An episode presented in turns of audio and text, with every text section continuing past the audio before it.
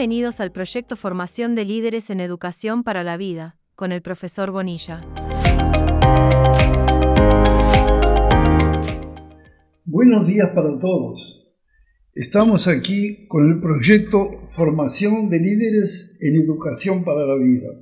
Soy el profesor José Bonilla, autor del mismo, y estamos entrando en el audio 6. El título de este audio es cuáles son los valores a promover. El principio integrativo es la luz al final del túnel, es lo que permitirá que la humanidad evolucione superando sus temores, sus errores y su egoísmo. Sin embargo, ella no caerá del cielo, debe ser conquistada por el esfuerzo y la verdadera inteligencia humana. La opinión pública, aunque sea inconscientemente, batallará cada vez más por ese principio, obligando a las organizaciones tanto públicas como privadas para colaborar en su crecimiento y expansión.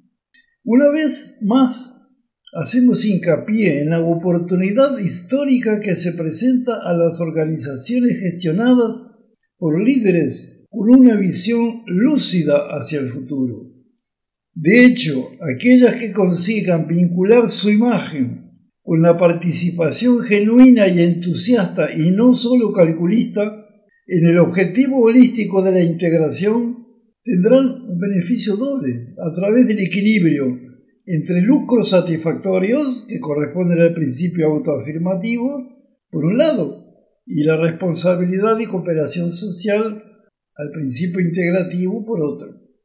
Estos dos principios son la base de la educación holística asunto que más adelante va a desarrollado en toda su completitud. Sin embargo, un punto fundamental es la formación de nuevos líderes que el futuro inmediato ya está necesitando.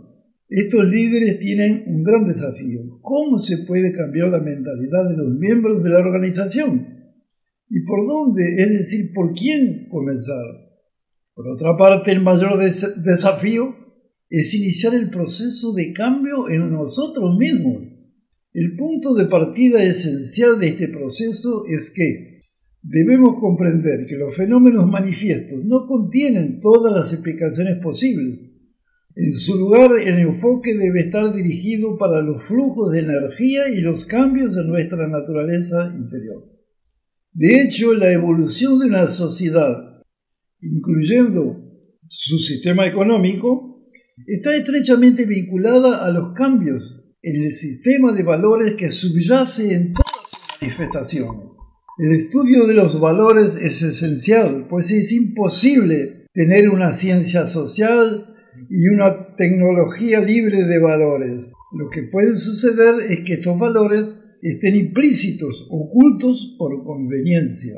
Sin embargo, ahora llegó el momento de que todas las cosas deben ser explicitadas. Ya no podemos escondernos detrás de una supuesta neutralidad científica y sí decir lo que debe ser dicho en voz alta y con buen tono. Esto no significa eliminar el rigor científico verdadero, porque él es fundamental, y sí enriquecerlo con los brotes tiernos del enfoque holístico. Estos audios fueron estructurados pensando en personas como ustedes interesados en el galardón, que significa tomar la responsabilidad de ser representantes de los nuevos tiempos. La edad cronológica no es importante aquí, pero sí la edad espiritual. En efecto, un profundo pensador ha dicho, la tendencia positiva en el mundo se debe a los esfuerzos de algunos viejos, cronológicamente, pero espiritualmente jóvenes, y muchos jóvenes, ante la resistencia de muchos viejos, cronológica y espiritualmente, y algunos jóvenes espiritualmente viejos. En estos nuevos tiempos tan próximos podremos ver cosas inimaginables hace pocos años, como ser la magnificencia del espíritu podrá ser conducida a canales de acción práctica, concreta y tangible en beneficio de la sociedad humana. Pero la magnificencia del espíritu solo podrá florecer cuando la coherencia, la transparencia y la autenticidad habiten en nuestros corazones, acompañando las técnicas que ya son dominio de la mente. Cuando estos dos caminos converjan, La visión ecosistémica de la sociedad habrá dejado de pertenecer al reino de la utopía para convertirse en una realidad fascinante. Este es el gran desafío que nos presenta el tercer milenio. En los próximos audios se presentará una visión ecosistémica de la sociedad humana. Como se trata de un material introductorio, él no podrá agotar en cualquier forma la enorme riqueza que esta temática es capaz de ofrecer. Lo realmente importante en este momento es iniciar la discusión de un tema tan relevante. Nuevos aportes permitirán el desarrollo y profundización de las cuestiones básicas planteadas aquí. De hecho, una organización es un microsistema que precisa estar en equilibrio con el holon más elevado, el macrosistema social. La palabra holon fue creada por Kostler en la década del 70 para designar sistemas que son simultáneamente el todo y las partes. ¿Cómo somos nosotros? Somos un ser humano específico y tenemos partes diferentes. Si observamos el funcionamiento de aquella, se percibirá que el principio autoafirmativo, o sea, la autonomía sectorial, prevalece claramente sobre el principio integrativo, que significa coherencia, unidad, propósito, común, lo que se ve es un conjunto de subsistemas luchando entre sí. Por supuesto, si el microecosistema no funciona interiormente en el ser humano, mucho más lo hará como un macrosistema. Por lo tanto, se genera la típica organización isla que abunda en la sociedad actual.